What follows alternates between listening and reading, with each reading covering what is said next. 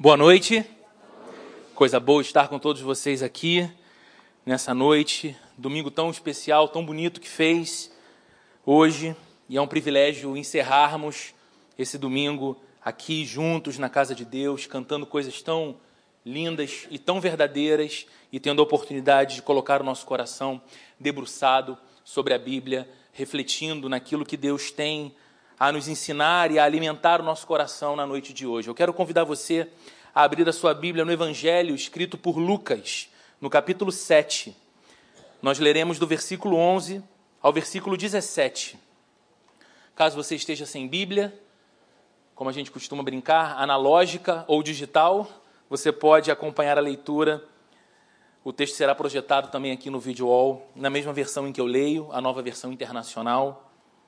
Evangelho de Lucas, capítulo 7, a partir do versículo 11, a Bíblia diz assim: Logo depois, Jesus foi a uma cidade chamada Naim, e com ele iam os seus discípulos e uma grande multidão. Ao se aproximar da porta da cidade, estava saindo o enterro do filho único de uma viúva, e uma grande multidão da cidade estava com ela. Ao vê-la, o Senhor se compadeceu dela e disse: Não chore. Depois aproximou-se e tocou no caixão. E os que o carregavam pararam. Jesus disse: Jovem, eu lhe digo, levante-se. O jovem sentou-se e começou a conversar, e Jesus o entregou à sua mãe.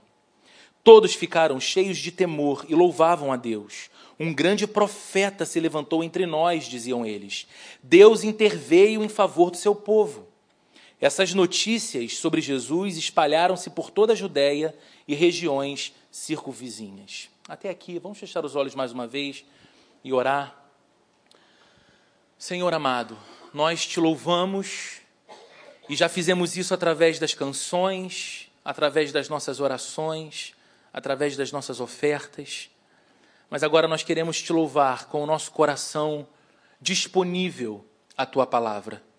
Estamos diante da Bíblia, Senhor. E cremos que a Bíblia é muito mais do que um livro da religião. Cremos que a Bíblia é a tua palavra viva, geradora de vida. Cremos que hoje o Senhor pode colocar de pé o abatido, restaurar aquele que está despedaçado nas emoções. Cremos que nessa noite o Senhor pode encorajar o enfraquecido, o Senhor pode nos dar um novo ânimo o Senhor tem o poder de nos conceder a graça de sairmos deste lugar nesta noite, levando conosco muito mais do que imaginamos ao entrar aqui hoje. Te pedimos então que o Teu Espírito Santo nos fale ao coração, que o Senhor nos alimente, que saiamos daqui com a sensação de que nos banqueteamos em Tua palavra, na Tua presença que os nossos filhos e filhas no primeiro andar sejam também assistidos por tua graça, cresçam no teu conhecimento, amem a ti, Senhor, e nós tenhamos a alegria como igreja de ver o florescimento de uma nova geração, a geração dos nossos filhos, ainda mais cheia de Cristo, ainda mais relevante no mundo, a geração que proclamará ainda mais as virtudes do teu reino e do teu amor. Fica conosco, Senhor, cerca esse lugar com a tua presença. Livra-nos de toda distração e que possamos juntos dedicar o nosso coração atento, a nossa mente disponível ao Senhor e à Sua palavra. Em nome de Jesus. Amém. Queridos, como seres humanos, nós sabemos que a vida da gente oscila. É uma condição humana. Nós conhecemos a alegria, a alegria verdadeira resultado de momentos bons, circunstâncias favoráveis que nos emprestam felicidade, mas nós também conhecemos genuína tristeza. A gente sabe o que é lamentar-se. A gente sabe o sabor da perda, perda de pessoas que amamos, perda de coisas que estimamos, de modo que ninguém aqui que já tenha adentrado na fase adulta seria capaz de afirmar que a sua vida se assemelha a um caminho suave. Olha, a minha vida, Roberto, pode ser resumida assim: um mar calmo, tranquilo, sereno. Sabemos que não é assim. A dinâmica da vida faz com que ela oscile bastante. E nós sabemos, por experiência própria, que em nossa história atravessamos percalços, nos deparamos com situações críticas, Navegamos não em mares calmos, mas em mares muitas vezes revoltos. Como diz a canção do J Quest, sabemos na prática, muitas vezes, que um dia feliz às vezes é muito raro. A gente enfrenta problema o tempo todo, desafios o tempo todo, e embora tenhamos a consciência disso, embora estejamos conscientes de que de modo inevitável vamos enfrentar nesta vida tristezas, vamos experimentar nesta vida sofrimentos em algum momento, em alguma estação da nossa história, existem algumas dores, existem algumas angústias muito difíceis de superar. Você concorda comigo? Existem situações agudas no nosso coração que nos dão a sensação de que não atravessaremos elas, que não resistiremos a elas. E nesses instantes nós podemos ser visitados pelo desânimo, nesses instantes nós podemos ser visitados pela desesperança, que toma conta de nós exatamente em virtude de um sofrimento prolongado, de uma dor que teima em não nos deixar. E aí é quando eu acho que a Bíblia é tão central nas nossas vidas, tão importante. Porque a Bíblia, que nos concede a sabedoria de Deus, fala muito sobre a nossa relação com o sofrimento, com as nossas dores, com as nossas perdas. E a Bíblia nos ensina a atravessar o sofrimento sem negá-lo. Uma coisa super especial na Bíblia é que ela fala da realidade do sofrimento. Ela fala que nós enfrentaremos dias difíceis e que nós não devemos negá-los em nome de uma certa fé. Olha, não chame dor de dor. Não chame isso que está escorrendo dos seus olhos como resultado do que acontece no teu coração como sofrimento. Não, não diga isso. Você não sabe o que é sofrimento. Você é um homem de fé. Você é uma mulher de fé. Não. A Bíblia nos apresenta o nosso Salvador sofrendo, sofrendo por nós, padecendo numa cruz, ouvindo escárnio. Ao mesmo tempo, a Bíblia também nos ensina a enfrentar o sofrimento, sem sucumbir à dor que ele nos impõe. Então, de um lado, a Bíblia nos ajuda a chamar dor de dor. E isso é lindo porque percebemos o quanto a Bíblia ressalta a nossa humanidade. O que nos torna semelhantes aqui é o fato de todos nós experimentarmos a realidade da alegria e a realidade do sofrimento a realidade das conquistas e a realidade das perdas. E a Bíblia nos permite chamar dor de dor. Ao mesmo tempo, ela nos ensina a enfrentar esse sofrimento sem entender que aquele instante de sofrimento é um instante final da nossa vida e que naquela dor a gente vai sucumbir. O texto que nós lemos aqui hoje narra o encontro de Jesus com uma mulher consumida pela tristeza. Esse texto é tão lindo e tão sagrado, porque fala de um encontro que alguém mergulhado em profunda dor e luto tem com Jesus Cristo. E mais uma vez, nos será permitido reconhecer quanto que um encontro com Jesus é incrivelmente transformador.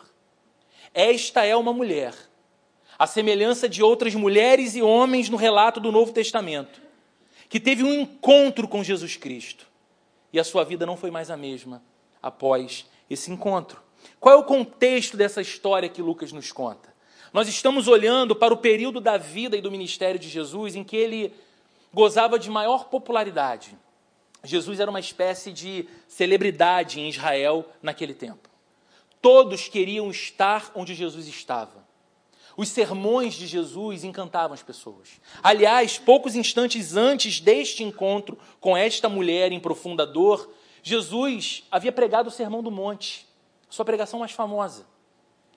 Os milagres de Jesus, curas que ele realizava, a libertação que ele concedia a pessoas debaixo de opressão espiritual, fascinavam as pessoas, e mais do que isso, não apenas o seu ensino, não apenas os seus milagres, mas em especial a forma como Jesus tratava os outros. A maneira incrivelmente amorosa, gentil, atenciosa com a qual Jesus tratava todo mundo. Ele era um mestre da religião aos olhos dos outros, completamente diferente dos demais mestres daquele tempo em Israel. Todas essas coisas faziam com que não apenas os seus discípulos, mas também uma grande multidão seguisse a Jesus em todo lugar que ele passava. E foi assim, seguido por uma grande multidão, conforme nos relata Lucas aqui no texto, que Jesus deixa uma cidade chamada Cafarnaum, a caminho de uma outra pequena cidade chamada Naim. A região é a Galileia. E naquele tempo a Galileia era composta por aproximadamente 200 vilas, aldeias, pequenas cidades, e Naim era uma pequena cidade da região da Galileia. Curioso, Naim em hebraico significa aldeia da consolação. E tudo que está acontecendo naquela cidade, naquele momento, antes do encontro dessa mulher com Jesus Cristo, é o mais extremo desconsolo, a mais profunda dor. Mas Jesus está chegando em Naim, a aldeia da consolação, a nove quilômetros de Nazaré, e muito perto de um monte muito famoso na tradição cristã, que é o Monte Tabor, onde Jesus Cristo transfigurou-se à luz ou aos olhos dos seus discípulos. E durante todo aquele percurso de Cafarnaum até Naim, 50 quilômetros, feito a pé, Jesus era seguido por uma multidão festiva, alegre, grata, cheia de viva esperança e essa festa, e essa gratidão, e essa esperança eram motivados por tudo aquilo que estava acontecendo por onde Jesus passava. As pessoas não estavam ouvindo relatos, elas estavam vendo as coisas. E andar com Jesus era bom demais. Estar naquela caravana, naquela grande multidão ao lado de Jesus, era maravilhoso, mas veja o que acontece. Olha o que diz o verso 12 do texto que lemos. Ao se aproximar da porta da cidade, as cidades naquela época tinham uma formação diferente das nossas cidades, elas eram fortificações. As cidades eram muradas e elas tinham um grande pórtico de entrada e saída. E diz aqui Lucas que ao se aproximar da porta da cidade, estava saindo de Naim o enterro do filho único de uma viúva, e uma grande multidão da cidade estava ali com ela. Eu não sei se você nota que Lucas está descrevendo para nós o um encontro de duas caravanas. É o encontro de duas multidões. A caravana que entra em Naim é descrita por ele no verso 11 como uma grande multidão. Uma grande multidão seguia Jesus. A caravana que sai de Naim no cortejo fúnebre é também descrita por ele no verso 12 como uma grande multidão. A primeira caravana que entra na cidade é liderada por Jesus, Filho único de Deus, Filho vivo, mas destinado a morrer. O homem que tinha em seu caminho a sombra da cruz. Ele sabia para onde estava se dirigindo.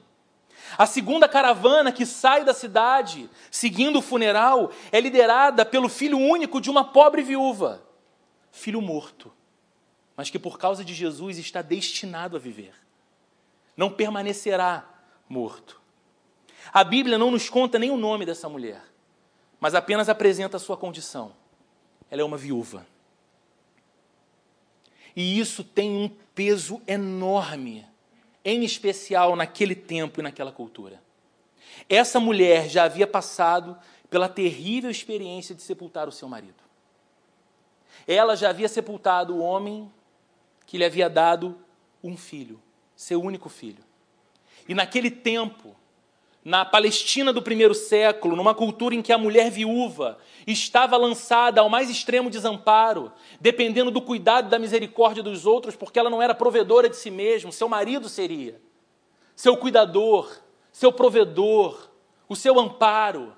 Ela estava em total desamparo, mas agora essa mulher precisa passar pelo drama mais agudo da vida. Aquilo que alguns terapeutas chamam de a vida invertida. Quando um pai ou uma mãe tem de sepultar o seu filho e não o contrário. Ela vai sepultar o seu único filho e diz o texto que ele ainda é jovem, talvez adolescente. Esse filho era a sua vida. Esse filho era a sua esperança. Porque, mesmo tendo dificuldade com os mantimentos, provavelmente todas as manhãs, quando essa mulher se levantava para mais um dia difícil de vida, ela via dentro de casa o seu filho. E ela dizia talvez para si mesma: Eu preciso continuar sendo forte por causa dele. Eu preciso me manter firme por causa dele. Eu preciso continuar crendo em Deus por causa dele. Esse filho era também o seu futuro, porque era um menino. Quem sabe esse menino, ao crescer, se tornaria um homem que cuidaria da sua própria esposa, dos seus filhos, mas da sua mãe, que ficou viúva. O futuro daquela mulher era aquele menino. Mesmo lutando muito pela vida do seu filho, ela o havia perdido para a morte. Mas essa mulher está prestes a ter um encontro com Jesus. E esse encontro com Jesus não foi apenas maravilhoso para ela, como nos ensina também algumas lições fundamentais a respeito de quem Jesus é e de como pode ser a nossa relação com Ele, ou como se dá, como pode acontecer o nosso encontro com Jesus. A primeira lição que esse texto nos ensina é esta: Jesus nos vê. Olha o que diz o verso 13.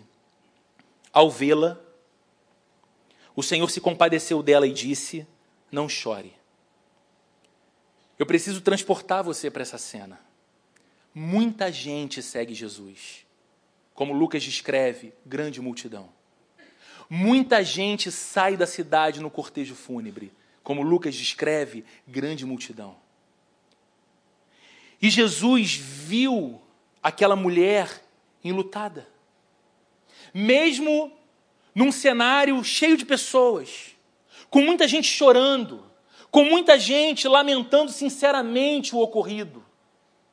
Eu imagino que a solidariedade tenha sido grande em Naim naquele, naquele dia, porque aquela mulher que já era viúva, perdera agora o seu único filho.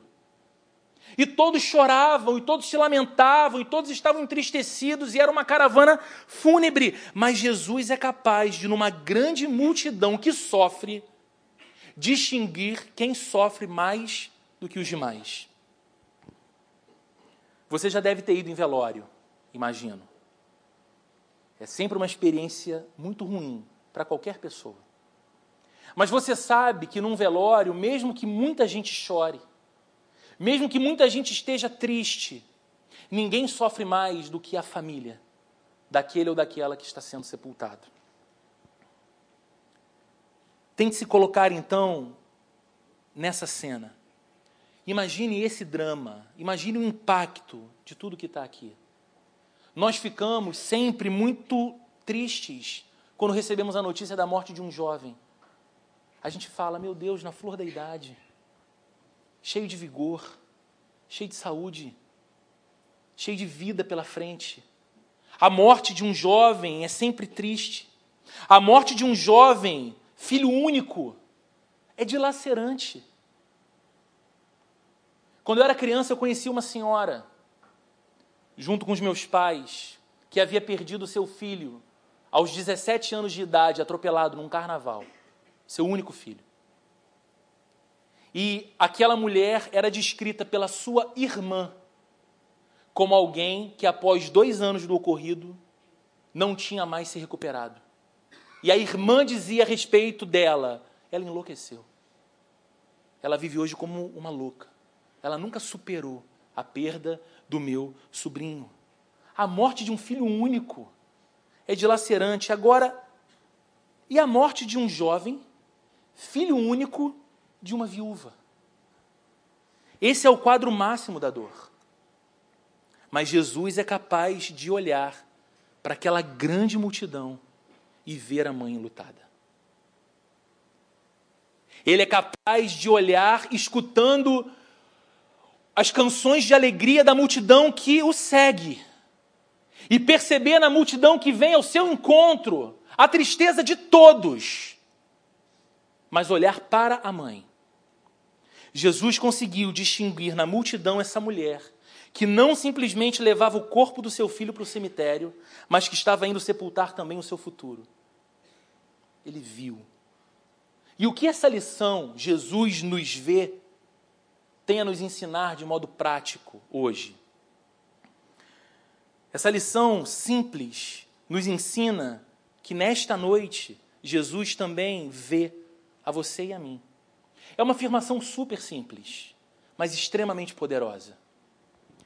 Jesus é capaz de distinguir você no meio de uma multidão. Jesus é capaz de distinguir você no meio de todas as pessoas que estão nesse auditório hoje. Não, não é que ele vai decidir olhar só para você hoje e esquecer-se dos demais. Ele é capaz de olhar e contemplar exatamente o seu momento, o seu estado, a sua dor ou a sua alegria, e fazer isso com cada pessoa presente nesse lugar, como se cada um de nós fôssemos únicos aqui. E eu espero do fundo do meu coração que ninguém aqui nessa noite esteja enfrentando uma dor assim como a dessa mãe. Espero do fundo do meu coração que ninguém, por mais que esteja sofrendo, esteja sofrendo algo assim tão agudo. Mas eu quero te dizer, à luz desse texto, que independente do que seja, Jesus conhece exatamente qual é a sua dor, caso você a tenha.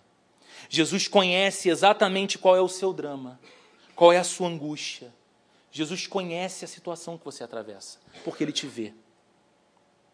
E quando vê, ele é capaz de distinguir você dos demais. E distinguir a sua situação de todas as demais situações. Assim como ele viu aquela mãe, ele vê a você e a mim hoje. Assim como aquela multidão estava ao lado desta mãe enlutada, pode ser que você tenha amigos solidários a você no seu sofrimento. Eu acredito que você tenha familiares, gente que você confia e ama muito ao seu lado, num tempo muito difícil da sua vida. Você não conta com todo mundo, você nem abre a situação para todo mundo, mas para aquelas pessoas você conta. Com aquelas pessoas você divide. Mas apenas Jesus é capaz de ver e de sentir exatamente a dor e qual o nível dela está instalada dentro de você. Apenas Jesus é capaz de ver quão alterado está teu sono, tentando ser controlado por remédio. Apenas Jesus é capaz de medir a temperatura do teu coração hoje. Quão ansioso, quão ansiosa você chegou a este lugar. Quão desesperado pela semana que começa você entrou aqui. Ninguém é capaz de saber. Mesmo aqueles que te são mais íntimos não podem sentir o que você sente, mas ele te vê. E ele te distingue dessa multidão. A segunda lição que esse texto nos ensina é que Jesus não apenas nos vê, mas Jesus também se compadece. Mais uma vez no verso 13, veja o que o texto diz: Ao vê-la, o Senhor se compadeceu dela e disse: Não chore. Olha para como Lucas descreve essa cena. Essa mulher não pede nada para Jesus. Eu acredito que ela está tão sem vida que ela é incapaz de notar a aproximação de uma grande multidão vindo na direção contrária. Ela não se dá conta que há uma caravana festiva sendo liderada por Jesus. Talvez ela até tivesse escutado coisas acerca de Jesus, mas nunca o tivesse visto antes. Ela não pede nada, até porque ela já não espera mais nada. Ela é apenas uma mãe mergulhada em sua dor. Ela é apenas uma mãe afundada em tristeza. Ela só tinha força para uma coisa: chorar. E era tudo que ela fazia. Chorar sua perda, chorar sua dor. Mas Jesus, que a vê, se compadece dela não apenas olha, não apenas olha de modo perfeito, mas tem por ela compaixão. Até porque acontece com a gente. Você também tem a capacidade de ver alguém em real necessidade. Você tem a capacidade de ver alguém sofrendo, mas nem sempre somos capazes de ter compaixão. Às vezes vemos, mas não nos importamos. Nosso coração já está mais cauterizado. O mundo é difícil mesmo. Todo mundo sofre. Basta um telejornal para você entregar seu coração a esse a esse sentimento de cuidar de si mesmo, Afinal de contas, você não vai conseguir resolver o problema do mundo todo. E esse mundo sofre. Outras vezes, nós vemos quem sofre e até sentimos alguma coisa, mas não verdadeira compaixão. Às vezes a gente sente pena, mas não sente compaixão, porque compaixão não é pena. Compaixão é você desfazer as blindagens e permitir-se ser atravessado pela dor do outro. O olhar compassivo é o olhar de alguém que vai fazer alguma coisa, alguém que vai sujar as mãos, alguém que vai se envolver com a história, alguém que vai fazer daquele drama e daquela dor, em alguma medida, seu também. A gente vê, mas nem sempre tem compaixão. Mas Jesus é diferente. Ele não apenas vê, ele também se importa. E porque ele se importa, ele se envolve. Jesus não é uma espécie de divindade assentada sobre um trono real, olhando para tudo que acontece embaixo no mundo criado por ele, e então avaliando curiosamente a semana do Roberto, a semana da Paula, a semana do Felipe, e dizendo: Olha que curioso, Roberto essa semana não está dormindo bem, está preocupado. Olha, a Paula está super preocupada com seu pai. Interessante, não sei o que é que eles estão sentindo, mas vejo tudo daqui. Não. Jesus não é esse tipo de divindade indiferente. Ele vê, vê perfeitamente e porque se importa, se envolve. E como Jesus se envolve? Lançando seu coração na direção da dor de quem sofre. Jesus lança o seu coração na direção do lamento de quem se encontra profundamente triste. Ele é capaz não apenas de ver de modo perfeito, mas de sentir perfeitamente o que nós estamos sentindo. E sabe o que acontece? A gente tem uma tendência de nivelar dor. E às vezes alguns sofrimentos que atravessamos são omitidos por nós mesmos aos demais, porque tememos escutar aquele difícil comentário que nos diz: espera aí, a sua vida não está tão mal assim. Pense pelo lado positivo. Você está perdendo seu sono por isso, mas olha, tem gente que sofre muito mais que você. E não tem frase mais difícil de ouvir por quem está realmente sofrendo por quem está realmente tendo crise de ansiedade, por quem está realmente desesperado em sua emoção, do que essa frase. Peraí, tem gente que sofre mais do que você, porque isso não ajuda. Isso diminui. Jesus nunca se aproxima de alguém, seja o nível de dor ou sofrimento que, esteja passando, e diz assim: peraí, rapaz, deixa eu te mostrar umas cenas aqui. Vem cá para o meu telão. Deixa eu te mostrar o mundo mais cruel. Deixa eu te mostrar aqui um pouquinho da África. Eu sei, Jesus, que tem muito sofrimento na África, mas Ele nunca faz isso conosco. Ele lança o coração sobre o nosso sofrimento e é capaz de sentir o que nós sentimos. Apenas Jesus tem essa perfeita capacidade empática, se colocar no lugar do outro. Não é maravilhoso, gente, saber que aquele que é descrito pela Bíblia como o Rei dos Reis e o Senhor dos Senhores se importa conosco a ponto de ter compaixão? Não é maravilhoso para nós saber que aquele que sustenta o universo inteiro pelo poder de Sua palavra, aquele que controla o fluxo dos mares, o voo das aves, as estações do ano, nos conhece, nos vê e se importa conosco ao ponto de, ser, de ter compaixão. Terceira lição que esse texto nos ensina: Jesus não apenas nos vê, não apenas se compadece, ele também nos consola. Olha o que diz o verso 13 no final: Ao vê-la, o Senhor se compadeceu dela e disse: Não chore. E eu não sei o que te parece, mas para mim, nenhuma expressão soa mais insensata num funeral do que essa. Chega no, no sepultamento de alguém e chegue perto de alguém que está ali, debruçada sobre o caixão, chorando, coloque a mão no ombro e fala assim: Olha, não chora. Era melhor ter ficado calado. Né? É o tipo de frase que você. Como assim não chora? O que você está me pedindo?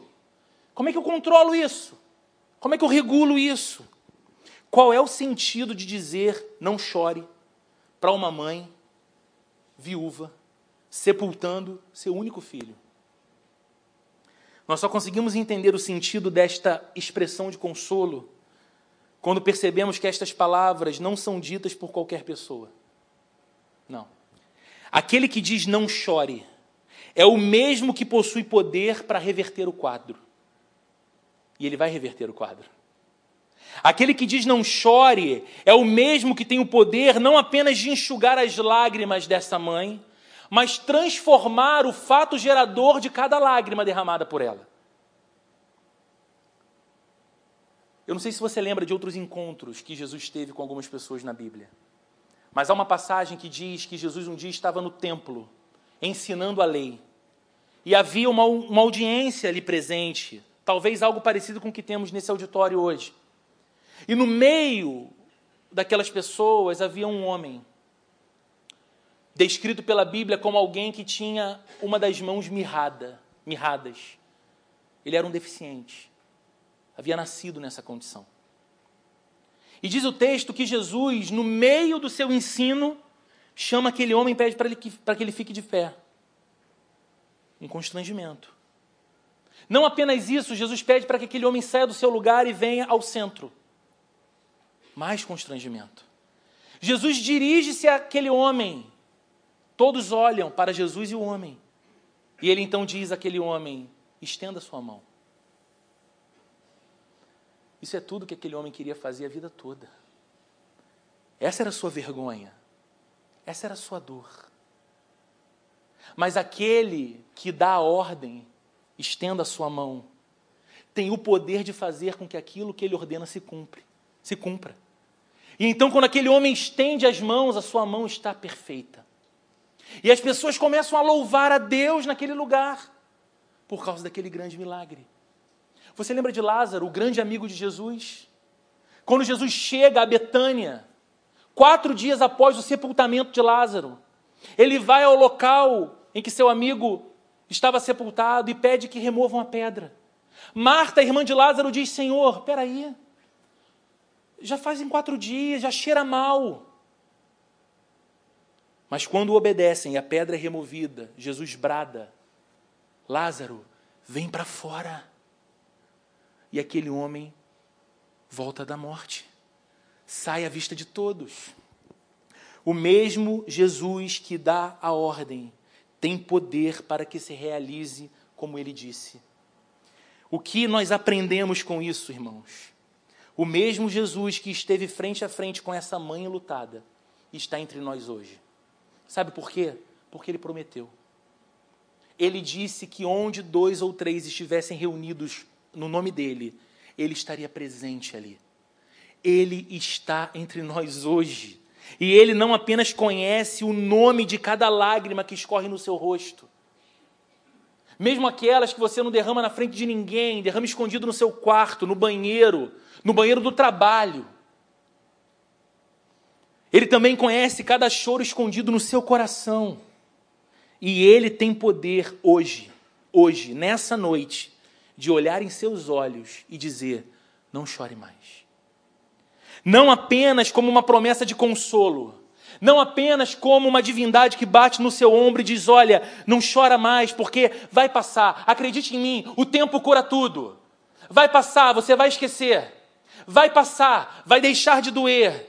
Mas ele diz para nós: não chore também como uma promessa de transformação daquilo que tem produzido dor e aflição em nosso coração. Ele tem poder de, conhecendo-nos perfeitamente, sendo compassivo à nossa condição e ao nosso momento, nesta noite dizer para cada um de nós: não chore mais, porque eu estou aqui. Não chore mais. Ele é tão compassivo hoje quanto era quando esteve na terra. Ele é tão poderoso agora quanto era quando esteve na terra. E essa verdade, irmãos, precisa ser celebrada no nosso coração. Essa verdade precisa ser encarnada no nosso cotidiano. Nós precisamos nos apropriar disso como a verdade fundamental da nossa vida e da nossa, da nossa relação com Jesus. Porque todos nós já enfrentamos dias de lutas desgastantes. E deixa eu te falar uma coisa, sem querer te desanimar, sem querer ser profeta do agouro. você ainda vai enfrentar dias de lutas desgastantes, extenuantes, momentos críticos. Faz parte dessa vida que oscila e negar isso é tolice. Mas não existe amigo nem consolador que se compare a Jesus. E é por isso que nós devemos sempre recorrer a Ele, porque Ele jamais vai falhar. Jesus jamais vai nos desapontar, recusando-se a mostrar interesse pela nossa causa. Não, ele nunca vai falar, Roberto, ah, pelo amor de mim, né? Passa depois. Vai me trazer esse problema? Vai falar para mim que seu coraçãozinho está apertadinho por causa disso? Jesus não é assim. Nós somos assim. Nós sabemos pisar em quem está sofrendo. Nós sabemos dar de ombros para a dor que não é nossa. Jesus não. Permanece vivo e é o mesmo, o mesmo, aquele que na porta da cidade de Naim foi capaz de oferecer amor compassivo e consolo para uma mulher destruída pela dor. Ele é o mesmo. Ele permanece vivo. Quarta e última lição que esse texto nos ensina: Jesus nos vê, Jesus se compadece, Jesus nos consola e Jesus nos restaura. Veja comigo o que diz os versos 14 e 15. Depois aproximou-se e tocou no caixão. Na verdade, não era um caixão, era uma esquife, uma espécie de maca, de pano, sustentada por duas varas carregadas sobre ombros de homens. Depois aproximou-se tocou no caixão, tocou no esquife, e os que carregavam pararam. Jesus parou o cortejo fúnebre. E diz o texto: Jesus disse: Jovem, eu lhe digo, levante-se. O jovem sentou-se e começou a conversar, e Jesus o entregou à sua mãe. Qual é o sentido de dar uma palavra de comando a alguém que morreu? Morto não ouve. Morto não reage. Morto não vai responder. Você chora e grita, por que você me deixou? Ele não vai abrir o olho e vai responder. Por que, que ele deixou? Ele está morto. O morto não se levanta. Mas o texto que acabamos de ler diz que após ouvir a voz de Jesus, o jovem sentou-se, começou a conversar e que Jesus o devolveu, o restaurou, o restituiu à sua mãe. Como isso é possível? Isso só foi possível porque aquela não era uma voz qualquer. Isso só foi possível porque aquela voz que disse: Jovem, eu te digo, levante-se, é a mesma voz que criou o universo inteiro. Sabe o que João escreve no seu evangelho a respeito de Jesus? Capítulo 1, verso 13. João diz assim: Todas as coisas foram feitas por intermédio dele, Jesus. Sem ele, nada do que existe teria sido feito. O apóstolo Paulo, também escrevendo sobre Jesus, na carta aos Colossenses, no capítulo 1, verso 16, diz assim: Pois nele, em Jesus, foram criadas todas as coisas nos céus e na terra, as visíveis e as invisíveis, sejam tronos ou soberanias, poderes ou autoridades, todas as coisas foram criadas por Ele e criadas para Ele. O que Paulo está dizendo é o seguinte: a vida que nós temos e tudo nessa existência que os nossos olhos são capazes de contemplar, e até aquilo do qual dependemos para sobreviver, mas não enxergamos, como o nosso oxigênio, tudo isso foi criado por Jesus e para Jesus. Tudo é dele. Você é dele. Eu sou dele. Quando a gente entende isso, quando a gente entende o testemunho da Bíblia falando a respeito desse poder e dessa divindade de Cristo, nós somos então capazes de concordar que cada órgão, cada célula daquele jovem, reconhecendo a voz do seu Criador, voltou a funcionar. Por que, que aquele menino voltou à vida? Porque aquela vida criada por Jesus reconheceu a voz do seu Criador e não tinha como não obedecê-la. A morte foi vencida. A vida foi restaurada. E o que, que nós aprendemos com isso? O que isso tem a ver conosco? Se até a morte, se até a morte é capaz de escutar a voz de Jesus e ser vencida pela voz de Jesus, nada nem ninguém é capaz de deter a voz dele ou parar o seu poder. Nada. Quando você canta para Jesus, lembre-se que é a respeito deste Cristo que você está cantando. Quando você ora, quando você clama pela companhia dele, pela intervenção dele, lembre-se que não é a uma divindade limitada que você clama, é a este Cristo que vence a própria morte. Se ele é capaz de trazer da morte a vida, nada é impossível para ele. Se ele é capaz de quebrar o poder da morte, ele é capaz de todas as coisas. E sabe o que a gente aprende na prática com isso, gente? É que causa perdida só existe para nós, não para Jesus. Problema insolúvel só o é para nós, em nossa limitação, em nossa humanidade, em nossa compreensão, em nossos recursos, não para Jesus.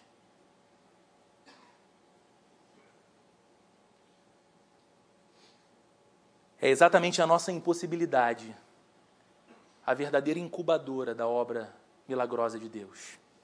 Onde Jesus chega é a vida e não a morte que tem a palavra final. Onde Jesus chega, a vida sempre terá a palavra final. No encontro com Jesus, a esperança é restaurada. Você pode imaginar a reação dessa mãe quando ela escutou de novo a voz do seu filho. E olhando, o viu sentado, pronto para se colocar de pé. Quem sabe ela tenha se lançado ao seu pescoço, beijando. A esperança que estava indo para o cemitério estava viva de novo. No encontro com Jesus, a alegria é devolvida. Você imagina o Quanto essa mulher começou a cantar, pular. Quem era capaz de conter a euforia dela? No encontro com Jesus, o futuro é ressignificado. Alguém fadado a não ter mais futuro pela condição socioeconômica da sua cultura, tinha agora, da parte de Jesus, o seu futuro devolvido. Concluindo, queridos, se você rendeu seu coração ao Evangelho do nosso Senhor, isso significa que você entendeu que em algum momento da sua vida você era, espiritualmente falando, como esse jovem, completamente sem vida. Você estava morto, você estava morta, como o apóstolo Paulo bem descreve na carta aos Efésios. Nós estávamos mortos em nossos pecados, mas Deus, que é rico em misericórdia, por causa do grande amor com que nos amou, nos deu vida juntamente com Cristo. O poder da obra de Jesus, morrendo pelos seus pecados numa cruz, deu a você vida eterna. Você sabe que foi algo que ele fez, porque você não poderia fazer. Você e eu éramos como este jovem morto. Mas um dia nos encontramos com Jesus pelo Evangelho. E ouvimos dos lábios de Jesus, pela pregação do Evangelho, esta mesma frase: Eu te mando, levante-se. E nos erguemos para uma nova vida com Deus. Chamamos Deus de Pai. Esperamos a eternidade ao lado dele. Não somos mais guiados apenas pelas circunstâncias aparentes do viver, mas cremos neste Deus que nos trouxe de volta à vida e nos concedeu a vida eterna como nosso guia, como nosso protetor fiel. Então, querido, se isso é uma verdade para você, se essa é a história da sua vida, eu quero te encorajar a nos dias de tristeza, a nos dias de sofrimento, a nos dias de aflição, você pregar para o seu coração um versículo da Bíblia. Se você rendeu seu coração ao Evangelho de verdade, você pode pregar esse texto para o seu coração quando a tristeza te visitar, quando o sofrimento vier te abater. Romanos 8, verso 32, em que o apóstolo Paulo diz assim: Aquele que não poupou seu próprio filho, mas o entregou por todos nós, como não nos dará juntamente com ele e de graça todas as coisas?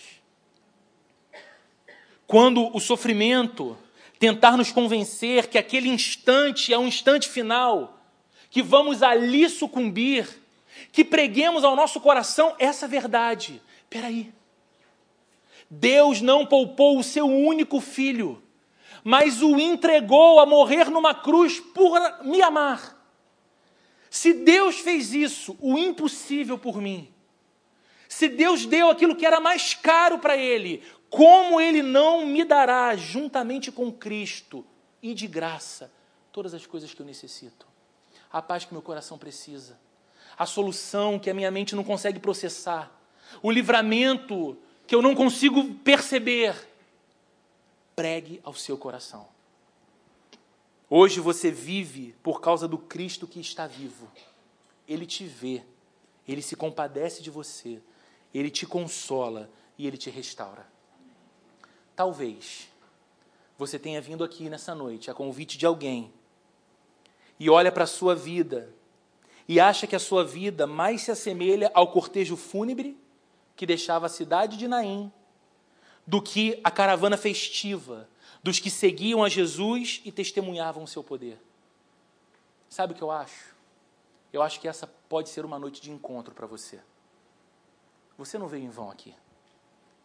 Você não está aqui porque decidiu vir diante de todas as outras opções que tinha para sua noite de domingo. De alguma forma, esse Cristo que te ama te trouxe aqui para ter um encontro com você. Você pode sair daqui hoje levando para casa Jesus. Isso não é pouca coisa. Isso é tudo que você precisa. Você pode sair daqui hoje levando para casa Jesus e juntamente com ele a alegria que ficou perdida em algum momento a esperança já despedaçada, os sonhos adormecidos, porque onde Cristo passa, Ele leva vida. Onde Cristo passa, Ele leva vida. Então, que cada um de nós, nessa noite, deseje ardentemente, não apenas ouvir sobre um encontro com Jesus, mas desfrutar desse encontro e entrar nessa nova semana incerta para nós. Quem pode garantir o que virá amanhã, o que virá até o próximo domingo, mas com uma única certeza: somos cobertos por um amor que não falha. Estamos nas mãos de um Deus que podemos chamar de Pai e temos ao nosso lado um Cristo que nos vê, que se compadece de nós, que nos consola e que sempre nos restaura. Vamos ficar de pé e vamos orar?